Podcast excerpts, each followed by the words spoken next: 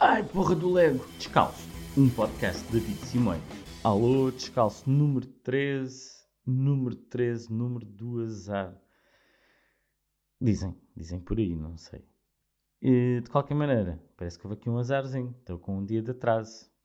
E porquê que eu não gravei ontem? E, foi mesmo por um azar que, que, vem assim ao longo do tempo com a idade. Começa-se começa a ter este este comportamento que foi hum, deixei-me dormir no sofá. Pois, deixei-me dormir no sofá e acabei por não gravar ontem um episódio. Um diazinho de atrás, olha, mas está aqui a verdade. E então, o que é que eu tenho para vos contar esta semana?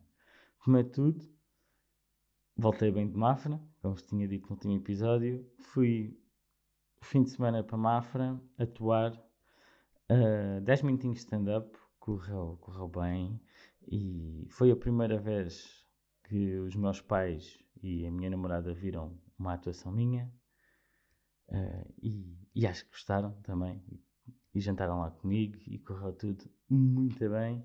A malta só conhecia pessoalmente uma pessoa, foi fixe para conhecer lá o grupinho. Malta que também faz stand-up.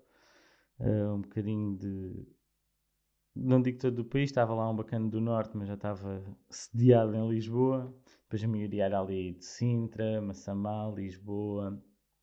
Eu é que era o Algarvio, mas aproveitei para, para passear lá.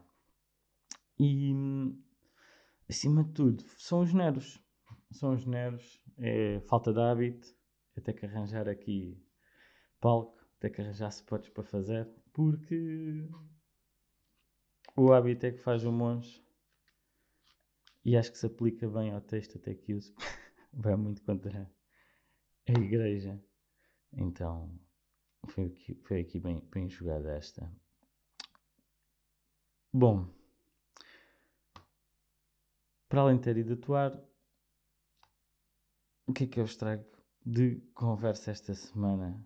E o facto de ter ido a Mafra e ter visitado novamente o convento foi fui com, com a minha namorada dar uma volta, ver aquilo com bastante tempo e calma.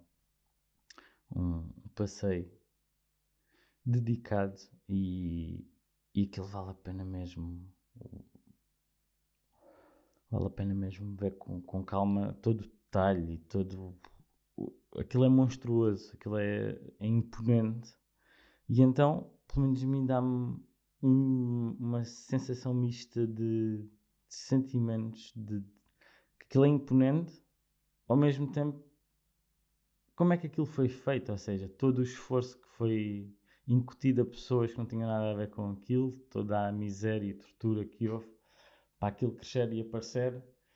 E, e normalmente nestas exposições espelha sempre só o lado bonito, ou seja, a cama da rainha, o bidé do rei, a cozinha, onde é que eles tinham as salas da caçada.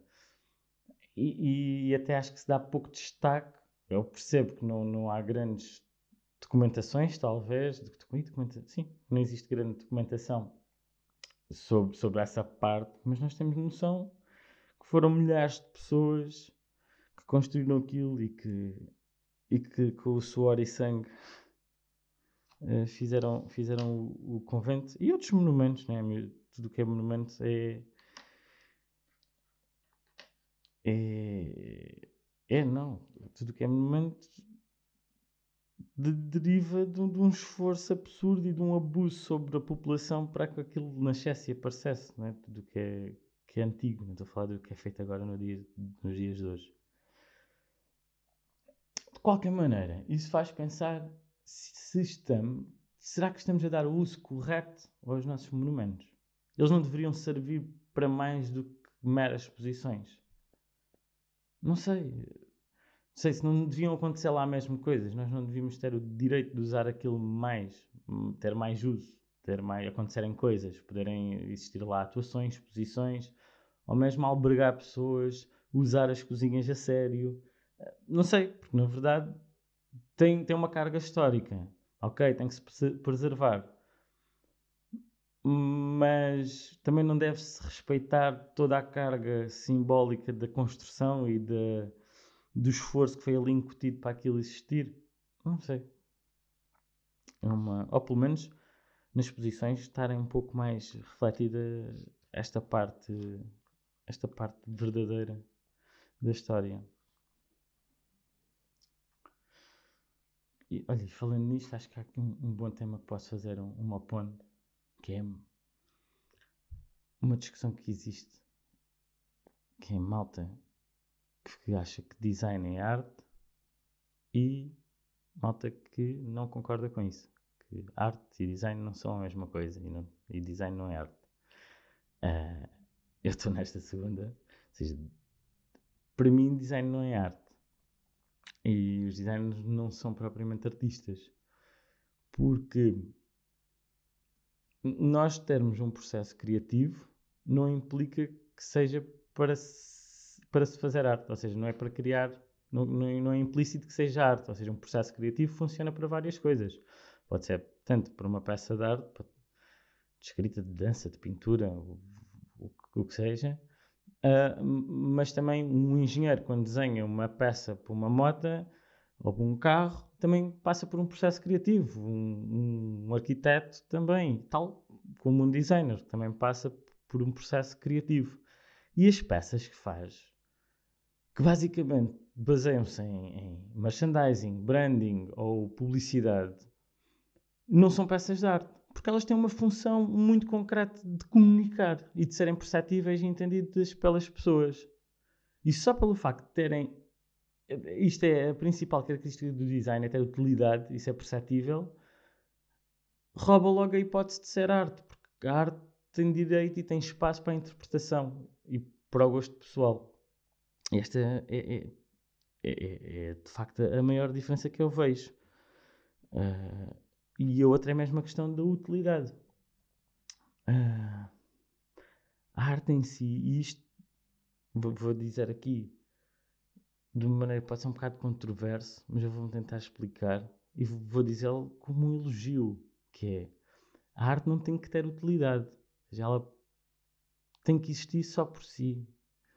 Existe só por si, não, não com a intenção de serve-me para tal.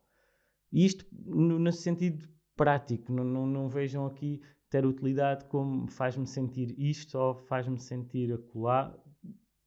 Pronto, essa poderá ser a utilidade da arte, mas eu dou-lhe aqui a dar um sentido prático, um sentido de tal como um, uma peça de design tem utilidade. Qualquer peça do IKEA pode ter o melhor design do mundo porque tem uma utilidade final. Uma mesa, uma cadeira serve para sentar e a mesa serve para pousar coisas, para escrever, para comer, para o que quisermos. Hum, perdão, tenho que dar aqui um bolinho. Não sei se concordam comigo ou não, porque hum, já tive esta conversa com várias pessoas e há pessoas que veem no design. Assim, o design tem apontamentos artísticos, sim, mas não, vê, não vejo que o design seja arte, não é? Ou seja, a criação de um, de um, de um póster não é propriamente arte, porque ela tem um objetivo muito específico comunicar uma coisa que seja perceptível a todos. Não é? Quando nós vemos um póster de, de um filme, de um cinema, eles lá no fundo querem que toda a gente perceba o nome do filme quando é que ele vai estrear, quem é que são os atores que vão lá estar e, e o que é que, que é que gira à volta da temática e de, de, do cenário, não é? De, enquanto um póster que seja feito com caráter artístico não vai tentar transmitir nada mais do que as vontades e sentimentos e, e, e o que é na cabeça do próprio autor. E depois cabe à interpretação de cada um decifrar. Já me estou a alongar um bocadinho nisto. E para fecharmos hoje, só para pensarem numa coisa.